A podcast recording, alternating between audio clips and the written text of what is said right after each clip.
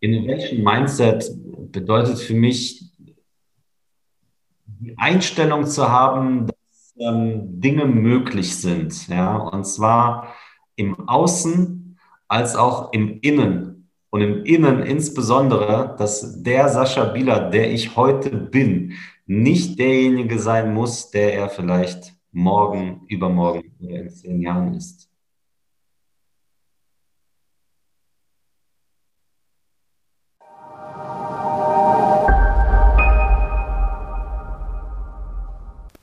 Willkommen zu Innovation Mindset, der Podcast von Professor Dr. Stefan Lacher, Experte für Innovationsmanagement an der Hochschule für Wirtschaft und Gesellschaft Ludwigshafen, sowie Resa Mehmann, leidenschaftlicher Startup und Innovation Geek. Gemeinsam wollen wir hinter die Kulissen von Startups und Unternehmen schauen und wollen verstehen, wie sie ihre innovativen Geschäftsmodelle aufgebaut haben. Unser heutiger Gast ist Sascha Billert, Gründer und Geschäftsführer von Stern und Planeten. Sascha, Vielen Dank, dass du dir heute für uns Zeit genommen hast. Kannst du dich bitte kurz unseren Zuhörerinnen und Zuhörern vorstellen? Wer bist du und was machst du? Sehr gerne. Ja, guten Morgen, Resa. Hallo, Stefan. Mein Name ist Sascha Wieler. Ich bin Gründer und Geschäftsführer von Stern und Planeten. Wir sind eine entweder Organisationsentwicklungsberatung oder eine Nachhaltigkeitsberatung oder eine Innovationsberatung. Das kommt so ein bisschen darauf an, bei welchem Kunden wir zu welchem Thema drin sind. Und daran merkt ihr schon, bei uns geht es ums große Ganze. Deswegen auch der Name. Wir sind deutschlandweit aktiv, in der Schweiz, in Österreich mittlerweile. Und uns geht es letztlich darum, äh, die beste Version einer Organisation auf die Straße zu bringen. Und äh, das macht super viel Spaß. Und ich glaube, es gibt kaum eine Zeit, in der es wichtiger war als gerade jetzt. Deswegen freue ich mich, mit euch hier unterwegs zu sein. Ja, genau, ja. Ja, Sascha, Innovationsberatung ist halt ziemlich breit gefächert. Kannst du so ein bisschen darauf eingehen, weil wir ja auch gerade Innovation Mindset sind, das heißt, wir wollen uns auf das Thema Innovation fokussieren. Welche Teilaspekte der Innovation schaut ihr euch an und wie helft ihr genau Unternehmen dabei, innovativer zu sein? Ja, also aus unserer Sicht äh, ist Innovation eben sehr, sehr breit und ähm, wir konzentrieren uns darauf, dass die Innovation von den Mitarbeiterinnen und Mitarbeitern selber kommen kann. Das heißt, das Thema Partizipation, das Einbringen von Talenten, das Einbringen von Ideen in organisationale Zusammenhänge und Strukturen, darauf sind wir spezialisiert. Wir glauben daran, dass Technologie ein sehr, sehr wichtiger Teil ist. Digitalisierung ist ja in aller Munde, aber was ist Digitalisierung? Ich kann die tollste Technik haben. Wenn ich es nicht schaffe, dass die Technik, die vorhanden ist, die Ideen, die vorhanden sind in der Organisation, tatsächlich in die Umsetzung kommen, in die Entscheidungsketten und Pipelines kommen, dann bleibt die dollste Idee und Technologie einfach auch nur das. Und unsere Spezialität ist es eben, diese Ideen, von denen wir glauben, die sind einfach schon da in jeder Organisation, äh, die rauszubringen und die in Produkte umzuwandeln und in tatsächlich in, in Tätigkeiten und ins Doing zu kommen. Das ist unser Ding und daran glauben wir. Super, ja. Ich meine, für uns ist es natürlich sehr spannend, äh, Sascha, dass wir dank euch ja quasi mit einem Multiplikator sprechen. Ne? Wir haben heute nicht ein Unternehmen hier sitzen, sondern ihr kennt ganz, ganz viele Unternehmen, kennt deren verschiedenen Innovationsprozesse, Organisationsformen, kulturellen Ansätze.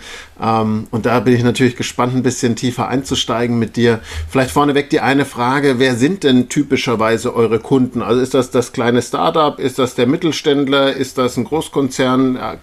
Oder alle? Also wen beratet ihr im Normalfall? Das ist eine sehr gute Frage. Also ich würde, ich wäre versucht zu sagen, in der Regel sind es eher die Großen, also tatsächlich Konzerne und größere Mittelständler. Wir haben aber mittlerweile tatsächlich auch ein paar Startups an Bord. Äh, da geht es eher so Richtung ähm, Sparring. Ja? Mhm. Äh, warum? Weil die in der Regel einfach ähm, eine gewisse Größe brauchen, um sich schlicht und ergreifend uns leisten zu können. Also es ist eine monetäre Geschichte. Ja? Bei einigen kleineren machen wir es trotzdem, weil wir es einfach für super wichtig halten und das super viel Spaß macht auch. Aber in der Regel sind das die Konzerne und die äh, Mittelständler, bei denen wir aktiv werden. Ja, in der Tat. Mhm. Mhm. Und dann vielleicht da gleich nachgehakt. Ähm, wie würdest du denn den Status quo im Großen und Ganzen beschreiben? Also ich weiß, das ist schwer, weil jedes Unternehmen irgendwie anders ist, aber ist es so, dass du sagst, wir kommen eigentlich in jedes Unternehmen rein und wir finden immer die Leute, die Bock auf Unternehmertum im Unternehmen haben und die die tollen Ideen haben, aber bisher irgendwo keine Möglichkeit hatten, sich einzubringen oder das weiterzuentwickeln? Ähm, ist das überall gleich? Merkt ihr irgendwie besondere Industrien, wo es sehr, sehr spannend ist? Hast du da einen Einblick?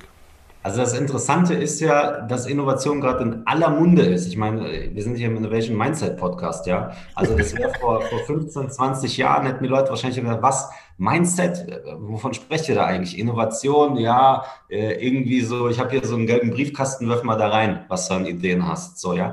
Das hat sich ja phänomenal geändert. Und die interessante Frage ist ja, warum? Ja? Warum ist das jetzt plötzlich so wichtig geworden? War es vielleicht schon immer wichtig, aber es hat sich einfach in unserer Aufmerksamkeit mehr nach vorne verschoben. Und wir sehen natürlich gigantische Umwälzungen. Also wir brauchen nicht über den Klimawandel reden, wir brauchen nicht über die äh, Komplexitätsentwicklung irgendwie auf der ganzen Welt reden. Das Wort von der Globalisierung, davon spricht interessanterweise heute ja auch kaum einer mehr, war noch in den 90ern ein großes Ding. Also der Druck zu innovieren ist einfach schlichtweg viel, viel größer geworden. Das ist jedenfalls unsere äh, Wahrnehmung. Das kann man auch historisch belegen, dass es äh, so ist durch sehr, sehr viele auch globale Entwicklung.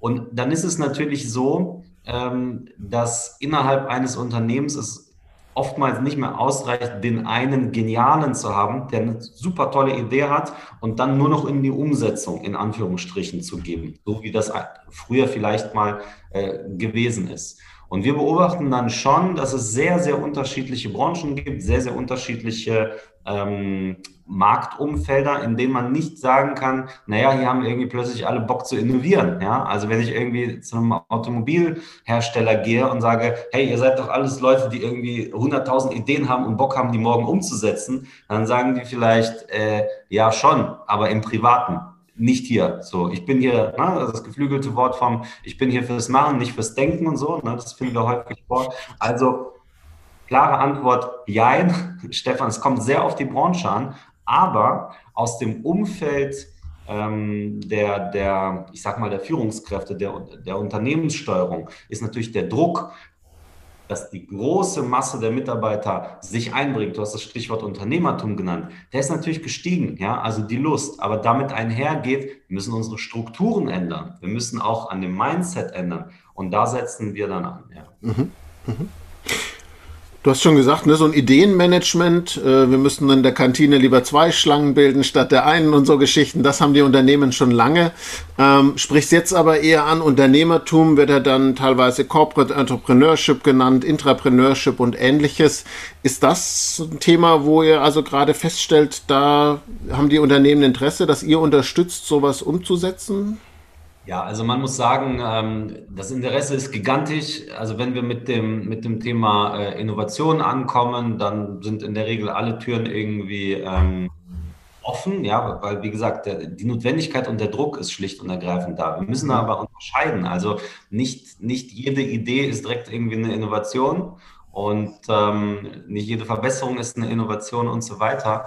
Es, es gibt da wirklich sehr, sehr viele unterschiedliche Abstufung und die Innovation an sich ist es ja auch noch nicht. Ja? Also wenn wir von Unternehmen sprechen, geht es darum, dann letztlich die Innovation auch äh, in den Markt reinzubringen und sehr erfolgreich zu vermarkten. Also wir sehen es auf sehr unterschiedlichen Ebenen. Unsere Spezialität ist natürlich, die Strukturen zu schaffen, ähm, die überhaupt ermöglichen, langfristig immer wieder, immer wieder zu innovieren. Also du hast es ja am Anfang angesprochen, wir sehen uns da wirklich wie als Meta-Innovationsbude und zwar nicht für ein bestimmtes Thema, sondern im Prinzip äh, für verschiedenste Themenstellungen, weil wir glauben, die Zeit, Spezialist in einem Thema zu sein, da gibt es viele, viele, äh, die sehr, sehr gut ist, aber die ist eigentlich vorbei, sondern es geht darum, viele verschiedene zusammenzubringen und aus diesen Perspektiven heraus wirklich Innovationen zu treiben. Was dieses Thema äh, der, des Briefkastens angeht und den zwei Schlangen, ähm, das gibt es natürlich immer noch. Ja? ja. Also, es gibt's und äh, man darf es auch nicht nur so äh, belächeln. Das ist auch nicht äh, nur schlecht oder so, ja. Aber Nein, überhaupt nicht. Da haben kleine Ideen schon ganz viel Geld eingespart. Ne? Absolut, absolut. Aber gerade wenn man äh, jenseits der, der zwei Schlangen denkt in der Cafeteria, gibt es natürlich wirklich Strukturen, an denen man arbeiten sollte. Und das Paradigma, was du ja benannt hast, mit, wofür dieser Briefkasten steht, ist, ich habe eine Idee, gebe die an irgendwen weiter und der, der, so, der überlegt dann, finde ich gut, oder nicht gut. So ein bisschen wie früher äh, bei der Gladiatoren-Arena, ja. Mhm. Und die. Zeit ist auf jeden Fall vorbei. Wir brauchen was ganz anderes. Können wir nochmal sprechen, wie das dann aussehen könnte. Mhm. Da sehen wir offene Türen, überall. Cool. Ich habe es verstanden, dass ihr hauptsächlich dafür da seid, Strukturen zu schaffen. Wie ist es aber, wenn tatsächlich jetzt eine neue Idee da ist, eine innovative, innovative Idee vorgeschlagen wurde, hilft dir auch den Unternehmen, diese Ideen zu bewerten? Zu sagen, hey, das, das ist es tatsächlich was, da solltet ihr nachbohren? Oder überlasst ihr das komplett den Unternehmen, wie sie damit umgehen?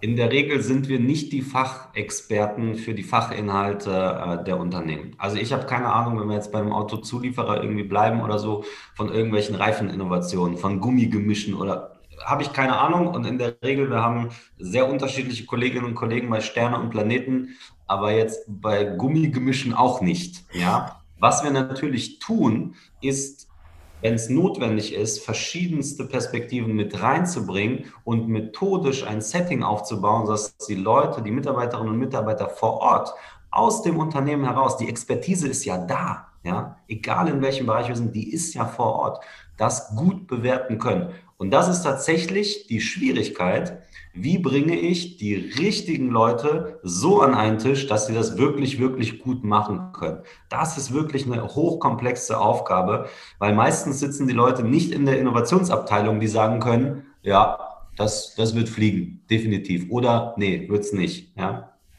Aber da vielleicht gleich nochmal nachgehakt. Also Bewer Bewertung ist ja immer eins der frühen Themen, ne, um den Funnel äh, schon mal etwas zu reduzieren aber eben auch die Frage, wie macht man es? Ist euer Eindruck, es ist eher so ein Expertengremium, so, ein, so, eine Truppe an Leuten, die sich die Ideen anschaut und dann eben sagt, Daumen hoch oder runter, ne? du hast es gerade schon gesagt.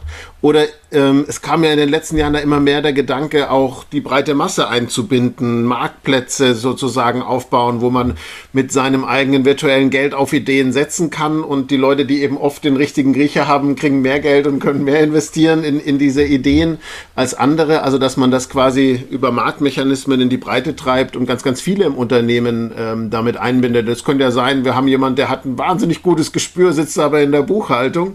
Äh, den würden wir ja nie in so ein Expertengremium Gremium einladen. Ne? Wie, wie seht ihr das? Wie ist das in der Praxis geregelt? Sind es eher die kleinen Expertenteams oder gibt es Tendenzen, da die breite Masse, the wisdom of the crowd auch mit reinzubringen? Also es gibt natürlich beides. Ne? Wenn wir jetzt äh, uns einfach angucken, was ist gerade da, was ist on vogue, ne? dann ähm, ist natürlich on vogue gerade aktuell dieser Crowd-Ansatz. Ne? Also die Unternehmen, die sich gerade für super innovativ halten, die machen natürlich so einen digitalen Marktplatz oder ich weiß nicht, wie viele 10.000 Hackathons das irgendwie in, in diesem ja. schon gegeben hat. Ne? Also das scheint irgendwie das Jahr der Hackathons irgendwie zu sein von äh, Wir versus Virus war, glaube ich, sogar im Guinness-Buch der Rekorde, also größter weltweit mit 50.000 Leuten. Nicht eine Organisation, sondern quasi ein Land, aber mhm. in den mhm. Unternehmen genauso im Markt vorhanden ist wirklich die gesamte Bandbreite. Und dieser Crowd-Ansatz, Wisdom of the Crowd, ist natürlich gerade super populär. Nur weil er populär ist, heißt es nicht, dass das derjenige ist, der am besten funktioniert. Aber wenn die Frage ist, was ist irgendwie da, es ist gerade alles da. Die, die, die Leute versuchen wirklich gerade alles. Partizipation und Beteiligung ist natürlich gerade sehr kulturell auch sehr äh, gerne gesehen einfach, ja. Ähm, man muss aber sagen, so aus dem, was, was wir sehen, ähm, es kommt wirklich darauf an. Also du siehst ja schon daran, ich bin ein Fan der sehr äh, differenzierten Antwort. Ich mache keine Pauschalurteile an der Stelle. Es kann gut funktionieren, aber es kommt auf das Design an. Es kommt auf die Kultur an im Unternehmen. Wenn du bisher eine Kultur gehabt hast, wo quasi jeder in seiner Box im Einzelbüro seine, sein, seinem Stellenprofil folgende Dinge gemacht hat und dann setzt du plötzlich so eine tolle äh, Plattform auf mit einer App und sagst, haut doch mal so ein paar Ideen raus, Leute, ihr könnt's doch, ne? Und dann vote auch mal. Dann, wenn du viel Glück hast, mag das sogar ja mal äh, funktionieren. Aber was passiert dann? Mhm. Was ist nach dem Voting? Also das Spannende ist ja nicht die Ideengenerierung. Das ist ja das große Missverständnis. Ne? So Idee, Idee, Idee, ich brauche eine Idee. Das ist es überhaupt nicht. Alle haben Ideen und das Voting ist auch nicht so äh, kompliziert. Das kriegen auch alle hin. Aber die Umsetzung danach, das ist die Phase, in der 95 Prozent dann scheitern. Ja? Wie kriegst du die Leute an einen Tisch? Wer ist im Team überhaupt drin? Wie wählst du die Leute aus? Welche Ressourcen bekommen sie eigentlich wann? Das sind ja Prozesse, die Monate, teilweise Jahre lang gehen. Und das anständig zu begleiten, das machen wir.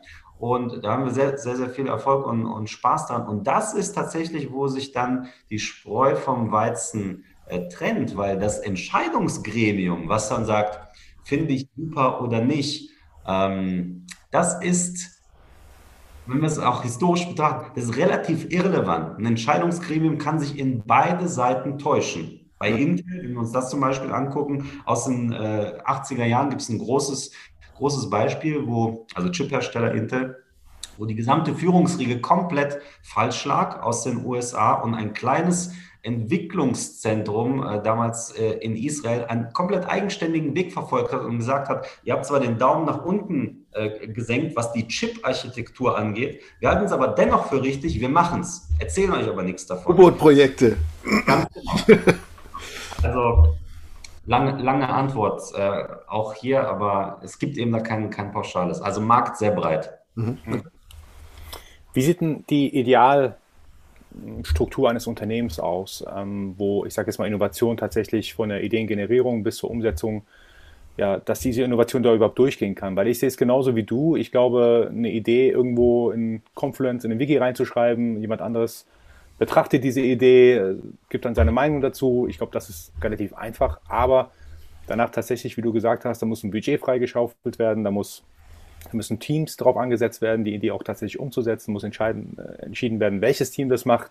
Es sind ganz viele, ich sage jetzt mal, Prozesse, die, die danach anlaufen, vielleicht sogar auch keine konkreten Prozesse, weil ja alles neu sein kann in dem Fall auch. Vielleicht gibt es dazu noch keine Prozesse. Aber wie sieht so Ideal-Setup eines innovativen Unternehmens aus? Ja, das ist, das ist natürlich die, äh, die Königsfrage sozusagen, ja, äh, wie das aussieht. Ähm, und ich könnte auch hier mit, mit sehr unterschiedlichen Antwortmöglichkeiten rangehen. Wenn wir uns, sagen wir mal, so, so eine in den letzten Jahren gehyptes Beispiel angucken, ja, äh, Tesla. So, dann muss man sagen, wir wissen eigentlich nicht so wahnsinnig viel über die internen Strukturen von Tesla. Mhm. Da wird nicht so wahnsinnig viel und so weiter.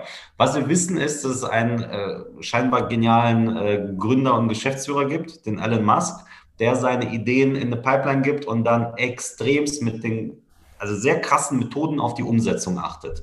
Das ist eigentlich extrem oldschool Ansatz. Patriarchalisch extrem patriarchalisch. Ja, das, äh, das ist sozusagen das Ford-Modell aus dem Anfang des 20. Jahrhunderts, was dann extrem gut funktioniert, wenn du wirklich einen Genialen hast, ja, äh, an der Spitze. Die allermeisten Unternehmen, bei allem Respekt, haben nicht den einen Genialen, der wirklich Jahre und Jahrzehnte vorausschauen kann und einfach nur noch runterkippt und der Rest macht es dann, sondern sie sind darauf angewiesen, dass sehr, sehr viele schauen, was braucht eigentlich der Markt und sich solche Dinge entwickeln. Wie sieht die bestmögliche Struktur eines Unternehmens dafür aus? In einer kurzen Antwort sieht die natürlich so aus, dass möglichst viele Mitarbeiter möglichst viel Kontaktmöglichkeit haben zum Markt.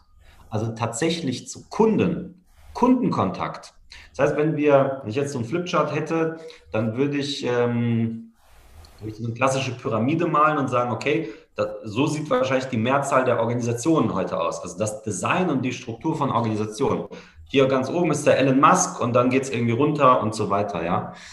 Und diese Organisationsform hat extrem gut funktioniert. Tut es auch heute noch, wenn du an der Spitze einen Genialen hast. Wenn das nicht der Fall ist und deine Organisation das Risiko nicht eingehen mag, dass diejenigen an der Spitze vielleicht sich mal täuschen oder so, ja, dann solltest du die Struktur so bauen, dass möglichst viele extrem viel Kontakt nach außen haben, zum Markt, zu, zu Lieferanten, Feedback sich einholen können und dann sehr, sehr schnell reagieren können nach draußen. Mein Lieblingsbeispiel ist sehr, sehr alt und, und äh, gar, nicht, gar nicht so sexy auch, ja, ist ein, ein ähm, Zahnpasta-Verkäufer, der mittlerweile sehr alt ist. Den kennen wir alle, ja, der Götz Werner mit DM. Hm. Und der macht es genau so. In den Filialen, jeder kann reingehen. Die haben alle ein bisschen unterschiedliches Sortiment, können die Leute selber einstellen, wählen Sachen aus, Prozesse und Strukturen. Das ist ein super Beispiel, weil die 50.000 Leute haben zigfache Filialen auch in, in ganz Europa mittlerweile, die alle adaptieren, die sehr, sehr nah sind an ihren regionalen Märkten. Das ist natürlich vom einem Prinzip sehr, sehr, sehr, sehr attraktiv. Und dann müssten wir tiefer reingucken, wie sieht äh, die Struktur im Einzelnen aus. Aber vom Prinzip her, Marktnähe bei den einzelnen Mitarbeitern möglichst nah. Das ist immer, immer ein Plus. Mhm. Ich möchte da noch mal einmal ein bisschen konkreter nachfassen. Und zwar stellt sich ja dann oftmals die Frage, ne, du sagtest schon, Ideen generieren einfach. Ehrlich gesagt auch meistens das Problem der Hackathons, weil genau, genau da hören sie ja dann wieder auf. Aber die Frage der Umsetzung. Jetzt haben wir da im Unternehmen vielleicht auch die richtigen Leute gefunden mit den Ideen oder vielleicht die auch nur bereit wären, bei so einer Idee mitzumachen. Aber wo man merkt, da ist so ein bisschen dieses Unternehmertum da, ne? Die, wir haben Lust damit reinzugehen. Stellt sich ja immer die Frage, inwiefern, ähm, Machen die das neben ihrer regulären Arbeit? Nehmen wir die da raus? Ähm, auch andere Ressourcen natürlich, aber oftmals hier die Ressource Mensch, sehr wichtig. Ähm, habt ihr da Erfahrungen, die ihr teilen könnt, wo man sagt, ne, so den Freitag mitarbeiten lassen, 20 Prozent, oder ist es besser zu sagen, nee, für einen Zeitraum, vielleicht ja auch in gewissen Phasen, nehmen wir die jetzt mal raus und wenn die dann liefern, dann lassen wir sie nur noch ein bisschen länger raus aus ihrem Tagesgeschäft, was sie sonst machen. Wie würdest ja. du das einschätzen? Ja, also dazu, es gibt immer Probleme, wenn die Leute irgendwie nebenbei das Ganze machen. Ja, das ist immer die erste Frage, okay, ähm, aber mein, mein restlicher Job, der bleibt ja irgendwie liegen, ja. So, dann habe ich nach einer Woche 300 E-Mails oder wenn ich am Band bin, meine Kollegen, die finden das auch nicht geil, dann werde ich jede Woche gefragt, ey, was machst du in deinem blöden Workshop irgendwie? Wann liefert ihr irgendwie aus? Ja, ihr trinkt ja nur Kaffee, bla, bla, bla, bla, bla. So, dann habe ich also den sozialen Druck von links und von rechts von den Kollegen und von oben jeweils, na, was ist es denn? Was macht es so? Es ist, ist schwierig. Nichtsdestotrotz machen das viele und sagen, naja, du kriegst eben, weiß ich nicht, einen Tag in der Woche oder 30 Prozent oder was auch immer. Es hat aber diverse Vorteile, das genauso zu machen. Also nicht 100 Prozent, du gehst raus und jetzt arbeitet ihr mal drei Monate, können sich sowieso ja nur ganz wenige leisten, sowas zu tun. Ich kenne da ganz wenige, die sowas machen. Jedenfalls schon gar nicht in so einer Startphase, sondern wenn man sieht, okay, das wird definitiv liegen. Am Anfang sind es wirklich diese kleinen Teilzeitprojekte. Und die Vorteile davon sind natürlich, so blöd es auch klingt, das Team muss sich beweisen. Sehr, sehr schnell. Weil das Team hat zusätzlichen Druck. Jeder und jede aus dem Team hat seine reguläre Aufgabe. Wir schauen wöchentlich drauf, wie weit sind wir eigentlich. Der Druck ist da, die Kontakte ins Unternehmen sind da. Man kann sehr, sehr schnell andere einbeziehen und ist nicht in so einem ähm, Leuchtturmprojekt plötzlich gefangen, ja, am besten irgendwo noch auf einem anderen Campus separiert. Ihr kriegt ein geiles, schickes Büro, einen Glasfaseranschluss und eine Espressomaschine. Und dann, Sofa. So, ja, genau. Und dann, ja, also die Bedingungen sind dann vielleicht cool, aber ich bin sofort separiert, ich bin sofort in einer komplett anderen Welt irgendwie drin und ich verliere möglicherweise die Haftung. Wenn wir sehen, dass die von der, von der Ideenphase, vielleicht wir schon im Prototypen angekommen sind und tatsächlich ein, zwei Marktchecks schon vorhanden sind und das Potenzial da ist, okay, geil, dann können wir irgendwie auslagern, dann können wir mehr Ressourcen nehmen, dann können wir mehr äh, Leute mit reinnehmen, alles gut. Aber am Anfang macht es schon Sinn, bei allem Stress, den es irgendwie dabei gibt, schon das noch, ich sag mal, ähm, nebenberuflich zu machen. Ja. Mhm. Hast du ein paar Negativbeispiele, wo du sagst, hey, da haben wir uns das mal angeschaut, äh, da waren wir auf einer Beratungseinheit mal dort und haben gesehen, boah, nee, das funktioniert nicht. Da sind die Strukturen einfach nicht passend, die wollen sich auch nicht ändern. Hast du da Erfahrungen gemacht und kannst auch sagen, so ganz objektiv, woran es gelegen hat. Also geht auch nicht um Namen, sondern eher genau. um Beschreibung ne, der Situation. Das, also, das sehen wir immer wieder. Also ich weiß nicht, wie viele, wie viele Gespräche ich hier habe mit äh, Geschäftsführungen, die sagen, äh, ihr könnt irgendwie alles machen, aber am Ende entscheide ich so, ja. Also das ist immer äh, K.O., ja. Also Teams brauchen Umsetzungsverantwortung hm. und keine ihr könnt jetzt mal so lange machen, bis am Ende eine 20-seitige PowerPoint rauskommt und dann geben wir das an irgendein Gremium, was dann sagt, ja, finden wir irgendwie geil oder, oder nicht so gut. Das haben wir auch diverse Male wirklich erlebt, wenn sich, müssen ja nicht mal Geschäftsführung sein, wenn, wenn dann solche Gremien sich einfach nicht trauen, den Weg zu gehen. Also wenn wir bei Innovation sind, Und wiederum beim Mindset, da gehört jenseits der Innovation, wenn die einmal skizziert wurde, auch echt Risikobereitschaft und Mut dazu, den Weg zu gehen. Also wenn es so einfach wäre und man einfach nur noch A, B und C irgendwie ein Steinchen äh, irgendwie schmeißen muss, dann wird es ja jeder machen. Die allermeisten Leute sehen ja nicht die Möglichkeit und haben nicht diesen zeitlichen Horizont zu sehen, wow, guck mal, was in ein, zwei oder fünf Jahren daraus werden könnte.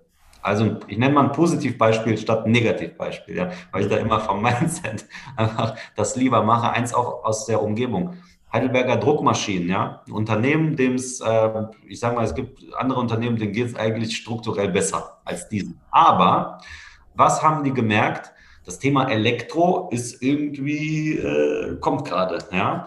Und äh, die haben jetzt auf das Thema Wallboxen gesetzt. Wallboxen gehen gerade ab wie frische Brötchen vom Bäcker am Sonntag um 22 Uhr. Hat keiner auf, aber trotzdem mögen es ein paar Leute so, ja. Und das, das geht richtig, richtig gut ab und es funktioniert. Aber dafür braucht man natürlich Gremien und eine Geschäftsführung, die sagen, entweder wir stehen mit dem Rücken zur Wand, wir machen entweder das oder wir machen zu, so Variante 1, oder die sagen, okay, wir versuchen das jetzt einfach mal. Wir wissen es auch nicht, aber hey, wir versuchen das jetzt einfach mal.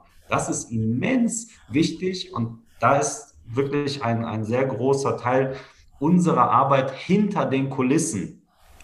Teams und die Mitarbeiterinnen und Mitarbeiter da wirklich zu schützen und im Hintergrund Gespräche zu führen und zu sagen, lasst bitte den Teams Freiraum, genug Vertrauen, geht selber ins Risiko, da auch ins Coaching zu gehen, zu sagen, ey, ich weiß, du musst ja auch persönlich liefern als, als Führungskraft und hinter diesem du stehst ja selber unter Druck, ja, aber lass uns diesen Weg noch ein Stückchen gehen. Guck mal, was du auch davon haben könntest. Das ist immens wichtig, solche Prozesse. Mhm. Vielleicht da nochmal nachgehakt, du sagtest gerade, es, viele Unternehmen haben dann so verschiedene Phasen, ne? so eine erste Ideenphase, wo man einen Business Case bearbeiten muss vielleicht und dann ins Prototyp äh, entwickeln rein und ähnliches. Habt ihr da irgendwie, ne, ich fange andersrum, in, im, im Großkonzernumfeld hört man da oft Stagegate-Prozess oder Abwandlungen dessen. Ist das auch was, mit dem ihr arbeitet oder habt ihr andere Instrumente, wo ihr sagt, damit haben wir gute Erfahrungen gemacht? Kannst du uns zu diesen Phasen und vielleicht auch ähm, Milestones, die erledigt werden müssen, ein bisschen erzählen? Wie geht ihr daran? Ja, also womit wir häufig am Anfang reingeben, ist äh, eine Problemstellung des mhm. Unternehmens. Also dass das Unternehmen ein, ein generelles Problemfeld identifiziert. Was auch immer das ist. Es kann technisches sein. Es kann äh, kulturelles Problem sein. Auch da gibt es da, ne? es gibt ja nicht nur technisches, es gibt auch diese sozialen Innovationen, Meta-Innovationsebenen, ja? Also eine, eine Ausschreibung, was ist eigentlich ein Problemfeld, das wir sehen? So. Das können auch Gremien sein, es können Expertenrunden sein, die da, das machen. Und dass wir dann sagen, okay, wer hat eigentlich Lust aus der Tiefe des Unternehmens damit sich zu beschäftigen? Wer ist denn das so? Ne? Und dann ist es vollkommen egal, aus welcher Hierarchieebene es ist. Uns ist dann wichtig, dass wir sagen, wir brauchen tatsächlich aus der vertikalen verschiedene Ebenen, die mit drin sind. Und wir brauchen aus der horizontalen verschiedene Bereichsvertreter, die mit drin sind. Dann mhm. ist vielleicht jemand aus dem Vertrieb drin, aus der Produktion, ich weiß nicht, aus dem HR und so weiter. Und die lassen wir erstmal, wenn du von, von Phasen sprichst, lassen wir erstmal etwas mh, hm, gestalten, das nennen wir Leveling. Ja? Und das Leveling ist ein erstmal sozialer Prozess, wo diese Gruppe von Menschen aus verschiedenen vertikalen und horizontalen Ebenen zusammenkommt. In so einem klassischen SAP ist ja schon relativ weit, was du angesprochen hast, aber es gibt diverse andere Konzerne. Wenn du da eine Gruppe hast von 15, 20 Leuten und da ist irgendwie ein Abteilungsleiter neben einem, weiß ich nicht, einfachen Mitarbeiter, ähm, der Abteilungsleiter wird relativ viel sprechen in der Regel und der Einfache wird. Mm, mm, mm, so, ja? Das ist ein Negativbeispiel an der Stelle, nicht SAP. Jetzt wird der, der einfache Mitarbeiter aber trotzdem ja coole Ideen mit Sicherheit haben, weil er hat ja gezeigt, er, hat, er oder sie hat Lust, dort reinzugehen. Leveling, sozialer Prozess, Phase 1 für uns, wo es darum geht, dass alle auf Augenhöhe miteinander überhaupt arbeiten und umgehen können. Sie Bedingungen überhaupt offen und Transparenz auf den Tisch zu packen. Was weiß ich? Was habe ich? Welche Probleme sehe ich? Was kann ich mit reingeben? das wird schwer. Damit fangen wir immer an mhm. bei solchen Ausschreibungsgeschichten. Und dann geht es tatsächlich rein in die äh, skizzierte Problemanalyse aus dem Spitzengremium, was ja immer ist, was gesagt hat, das ist das erkannte Problem und das challengen wir und sagen, okay, ist es das wirklich? Also stimmt der Auftrag überhaupt, ja? Mhm. Oder gibt ein paar hierarchisch höhergestellte, die ja auch uns dann finanzieren und die Gruppe finanzieren, die sich was Cooles überlegt haben. Und das ist, das ist echt eine spannende Fragestellung. Nur nicht für dieses Unternehmen oder für diese Zeit oder für diese Gruppe an Leuten. Mhm. Was ist tatsächlich jetzt relevant für diese Gruppe? Wo können wir Mehrwert schaffen jetzt für diese Organisation? Das ist Stage 2. Und dann gehen wir tatsächlich äh, raus und äh, generieren einen Haufen an äh, Ideen, was sinnvoll wäre zu tun. Und befragen dann, das ist handwerklich ganz, ganz äh, aus meiner Sicht einfach, Design Thinking Methoden, Hunderte, mit denen wir rausgehen, Menschen befragen, Prototypen bauen und so weiter und gucken, was ist die Resonanz. Und zwar aus dem Markt. Ja? Also Kollegen ist auch irgendwie cool, aber was sagt denn eigentlich der Markt zu so einer Idee? Mhm. Dann geht es weiter. Ja. Jetzt ist das natürlich auch genau dieses Zusammenspiel dann zwischen Prozess und Kultur. Ne? Du hast schon gesagt, ihr startet immer mit dem Leveling, dass sich jeder auch jetzt gleichberechtigt fühlt. Ähm, da gibt es aber auch ähm, an der Stelle zum Beispiel mit der Adobe Redbox, ich weiß nicht, ob ihr mit der schon mal gearbeitet habt, aber ganz coole, eigentlich etablierte Tools am Markt, die man einsetzen kann. Also für alle, die es nicht kennen, diese Adobe Redbox, ne, ist quasi Workshop-Charakter, mit dem es startet, dann Empfehlungen, wie man äh, vorgehen kann, einfach gemacht mit so Kärtchen. Ganz wichtiger Aspekt und da leuchten meistens die Augen, irgendwie eine Kreditkarte dabei mit 1000 Euro, Dollar, mit denen man selber investieren kann. Also dieses Enablement, von dem du auch gerade gesprochen hast und eine Incentivierung, wenn man da irgendwie die großen Ideen äh, geschafft hat und am Ende gewinnt dann gibt es die magische Blue Box und man weiß nur, was drin ist, wenn man gewonnen hat. Ähm, aber, ne, also ich finde, da sind sehr, sehr viele Aspekte zum Beispiel schon spannend mit reingebaut und äh, ist jetzt nur eins von vielen. Nutzt ihr auch solche standardisierten Tools oder geht ihr wirklich so individuell rein, dass ihr sagt, wir gucken ganz genau, was Phase ist und schauen dann in eine Lösung rein? Oder hast du da Erfahrungen gemacht, dass so Tools hilfreich sein könnten? Wenn ja, welche? Wenn man sonst nichts hat, dann sind solche Standard-Tools natürlich immer besser als nichts. Klar.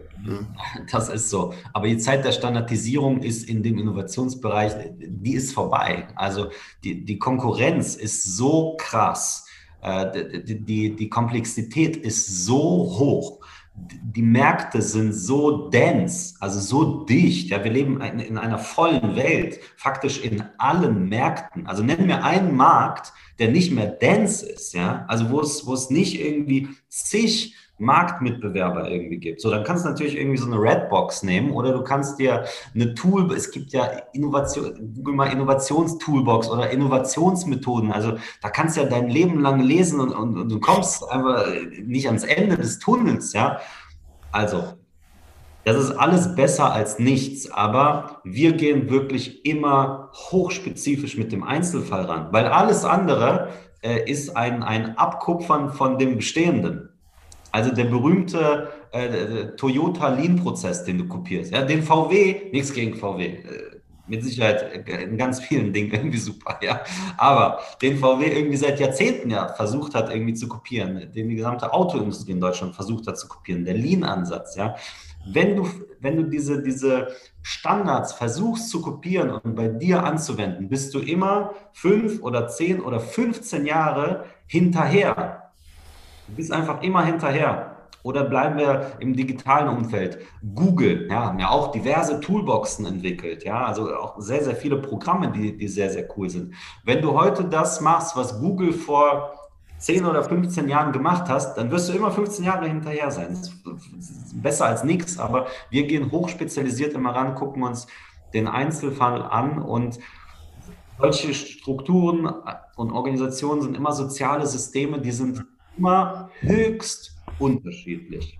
In dem einen kann so eine Kreditkarte mit äh, 1000 Dollar einen Effekt auslösen und dann jubeln die Leute und sagen, jawohl und äh, super. Und in dem anderen löst das Neideffekte aus, vollkommen kontraproduktiv. Warum bekommt es der und nicht die und so, ja? Muss man im Einzelfall reinkommen. Mhm. Ja, Resa, sorry, ich bin hier, das ist ein Thema, das weißt du, beschäftigt mich schon seit vielen Jahren. Ich könnte den Sascha lange Zeit löchern. Äh, willst du mal reinspringen oder soll ich noch eine, darf ich gleich noch eine nachschießen? Nee, also bei der Folge war mir klar eigentlich, dass du als Innovationsprofessor quasi die, Oberhand nimmst und die, die ganzen guten Fragen stellst. Also ich bin da eigentlich super happy. Ein paar Fragen, die du gestellt hast, äh, wären auch tatsächlich von meiner Seite aus da gewesen.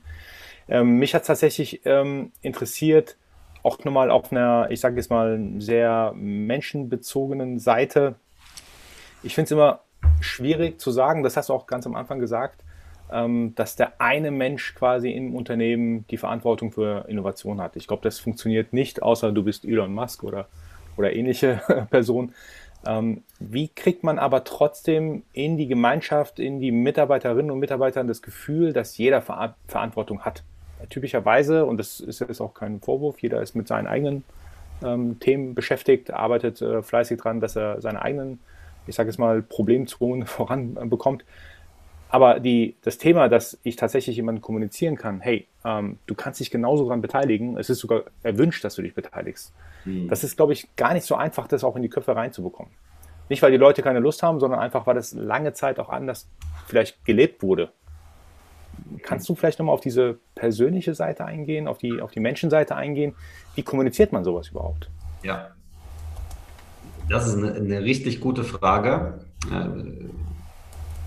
Wie, wie, kriegt man das Gefühl in die Leute rein, dass sie selber Verantwortung übernehmen? Ja. Ähm, also am besten gar nicht, wenn es nicht stimmt. Ja, also in, die meisten Organisationen, die sich die, die, diese Frage stellen, warum übernehmen bei uns irgendwie Leute keine Verantwortung, warum bringt sich keiner ein, warum, warum äh, äußert keiner irgendwie eine, eine, Idee oder setzt sie um und so weiter, ne? die setzen am Verhalten an. Ja, also psychologisch, warum machen die das nicht, warum machen die das nicht, was weiß ich. Dann kommt irgendwie manchmal noch, äh, warum kommt niemand eigentlich zu mir ins Büro, ich habe doch eine offene Tür und, und so Geschichten, ja. Ähm, Warum tun es die Leute nicht? Weil die Strukturen in den Organisationen das überhaupt nicht vorsehen. Die Strukturen sehen es nicht vor. Und wenn du Strukturen in einer Organisation hast, wo einer ein Stellenprofil hat und dann gibt es einen Bereich, im schlimmsten Fall wird der Bereich irgendwie zum Silo und dann haben wir nochmal ein anderes Gespräch, so, ja. Und die Bereiche kämpfen irgendwie gegeneinander, weil jeder hat sein Budget und dann hast du drei Bereiche, die werden von einem irgendwie geleitet und so, dann gibt es irgendwie zwei Bereichsleiter und beide wollen irgendwie äh, hierarchisch aufsteigen und so, ne. Und dann sind wir bei Konkurrenz statt Kooperation. So, warum sollte ich da mit meinen Kolleginnen und Kollegen aus dem Nachbarteam, aus dem Nachbarbereich Ideen irgendwie teilen, mein Wissen irgendwie und so weiter. Warum soll ich das tun? Wenn die Strukturen äh, das nicht äh, abbilden, dass man eben sich einbringt, dass man Verantwortung übernimmt, ja, warum sollte ich das denn machen? Das macht in den allermeisten Fällen dann gar keinen Sinn. Also wenn diese Frage von Organisationen kommt, dann ist das für mich immer ein Indiz dafür, dass wir an den Strukturen arbeiten müssen und nicht psychologisch oder irgendwie coachingmäßig an den einzelnen Mitarbeitern. Menschen sind alle sozial super intelligente Wesen, mit wenigen Ausnahmen abgesehen, so, ja. Aber in der Regel sind wir sozial sehr, sehr, sehr, sehr sozial und wissen ganz genau, wie wir uns verhalten müssen. Niemand verhält sich auf dem, äh, weiß ich nicht, beim, im Fußballstadion genauso, wie er es irgendwie in seinem Office tut, ja. Mal grölst du und sagst, hey, be, be, be, ja, und mal bist du eher zurückhaltend und hörst eher zu, weil du weißt, der Kontext ist ein ganz anderer. Und wenn der Kontext in deinem Unternehmen ist, wenn du einen Fehler machst, hier, Resa, ja, du hast irgendwie einen Meilenstein gehabt, hast nicht erfüllt, bist ins Risiko gegangen, bist mal mutig gewesen, ja, hast, hat aber irgendwie nicht funktioniert. Und dann kommt eine Truppe an, vielleicht dein, dein Chef und sagt, boah, Resa, das war jetzt aber gar nichts, ne? Das hättest du doch wissen, so, ne? Wie oft wirst du das noch machen? Never ever.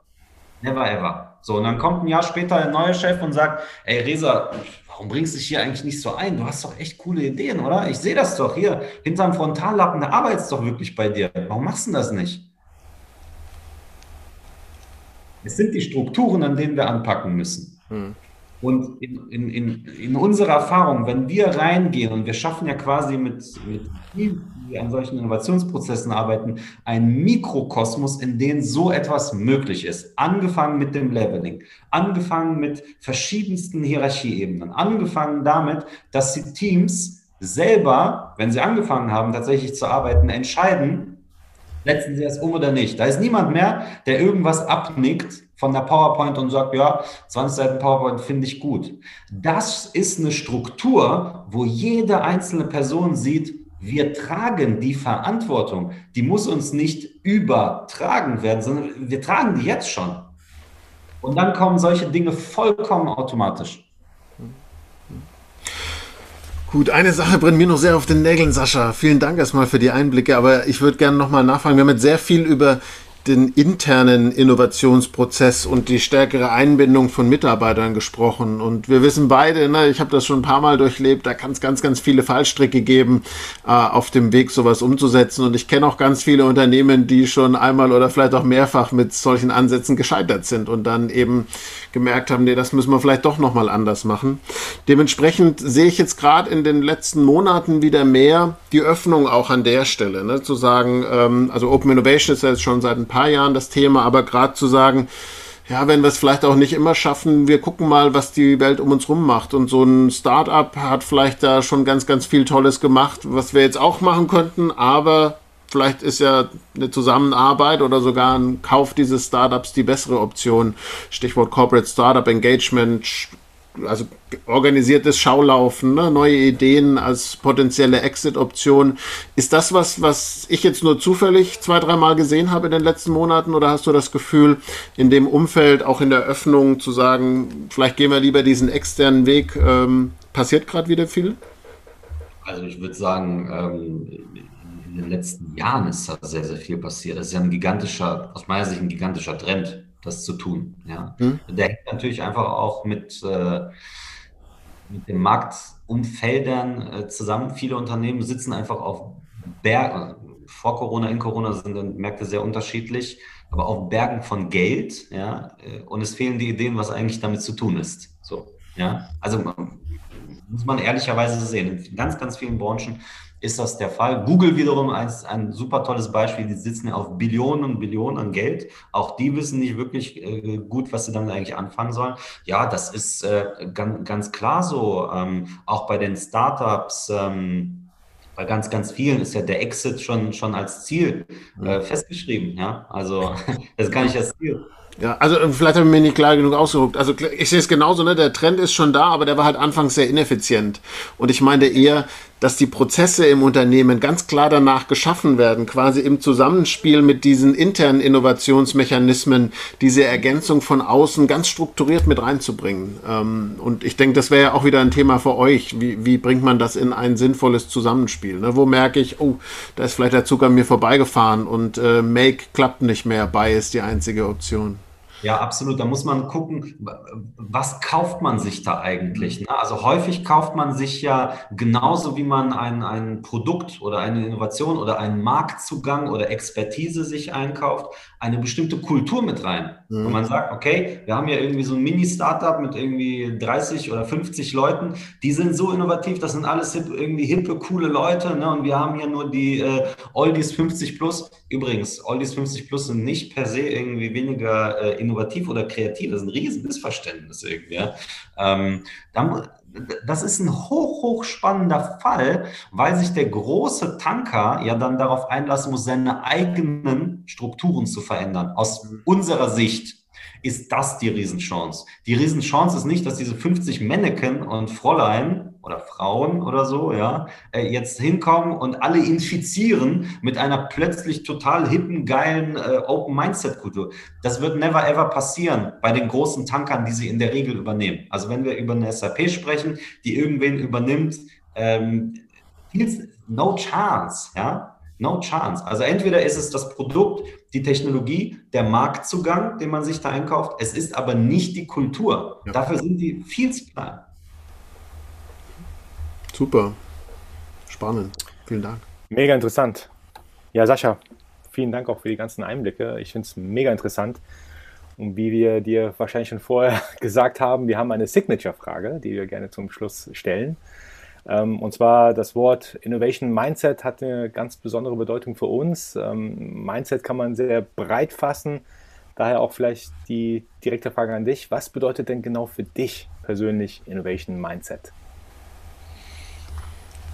Die Frage. Ja, ich habe mich nicht darauf vorbereitet, ehrlicherweise.